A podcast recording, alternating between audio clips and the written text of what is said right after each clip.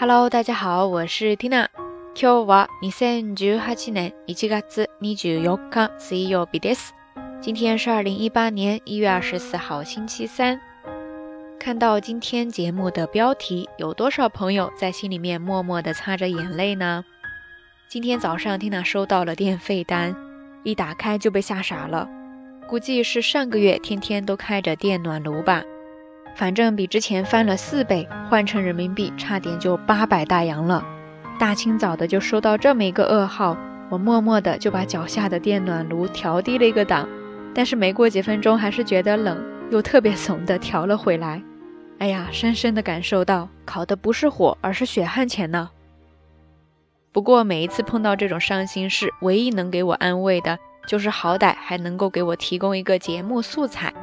所以今天的道晚安，我们就来聊一聊日本的电费吧。蒂娜找到了一个数据，是根据日本总务省以及相关网站的数据整理出来的一个统计表。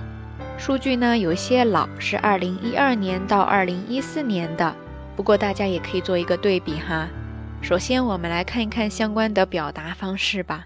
它这里说的标题是“世帯人数別の電気代平均”。世帯人数別の電気代平均。世帯人数別の電気代平均。意思呢，就是说，分别按照不同人数的家庭来算的平均电费。在这里面就有两个单词要跟大家分享一下。首先就是电费，这个呢，它在这里说的是“電気代”，電気代，電気代，汉字写作“电器代”，代表的“代”。在这儿呢就是表示费用的意思。当然，你也可以说 d a n k i l i o k i n d a n k i l i o k i n d a n k i liokin” 就是电器料金。那按照这样的搭配，我们以此类推，来看看别的费用怎么说。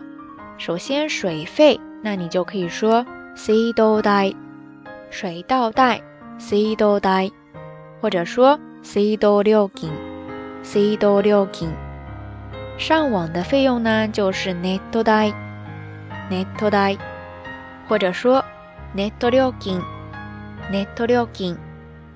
接着，电话费总称呢，你就可以说電話代、電話代，或者说電話料金、電話料金ですね。以上呢，就是比较常见的一些费用了，大家都记下来了吗？我们接着来看刚才那个标题里面还有一个单词。叫做 setai setai setai，汉字写作世代、携带的代。这个单词呢，它是一个人口统计学的用语，就是表示自立门户、独立生活、处理生计问题的一个家庭一户这样一个意思。那户主的话，你就可以说 setainushi setainushi setainushi 世代主。在这里，他又分了不同人数的家庭。比方说一个人住的，就像天娜这样的，叫做糖心 setai 糖心 setai 糖心 setai。汉字写作单身世代。当然你也可以说 hitori setaihitori setaihitori setai 一人世代。那以此类推，两个人的家庭呢，就叫做 futari setaifutari setai。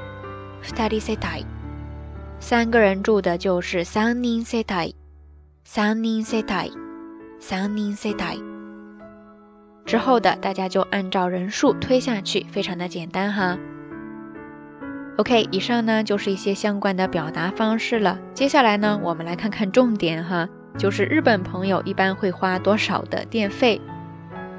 具体的数据呢，感兴趣的朋友可以到微信公号“瞎聊日语”。来查看这一期的推送，Tina 已经附上图片了。在这里呢，我们就挑几个来看吧。比方说，按照他的这个统计，在二零一四年，如果是一个人住的话，每个月平均会花五千五百六十五日元。但是到了六口之家，六个人在一起住的话，每个月大概平均会花一万六千六百六十三日元，平均下来呢是九千四百七十二日元。那按照今天缇娜收到的电费单的话，我相当于五个人在住，有没有很恐怖呀？都是什么鬼？